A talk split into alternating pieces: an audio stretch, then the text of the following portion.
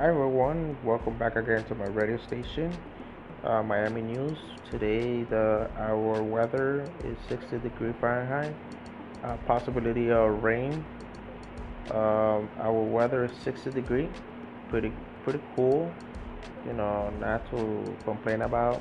Everybody is in the street enjoying the weather.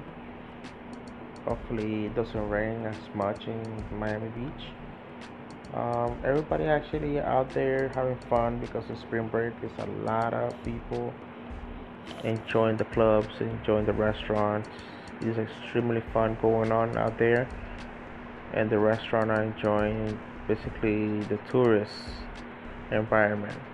Just come over to Miami Beach, enjoy the vibe, and enjoy the drinks, enjoy the people, and especially enjoy the water. Come over. We invite you to come to Miami Beach. Take care once again. Today is March 10th, 2018, Saturday. In Miami, we are 8:27 in the morning. Thank you guys once again. God bless.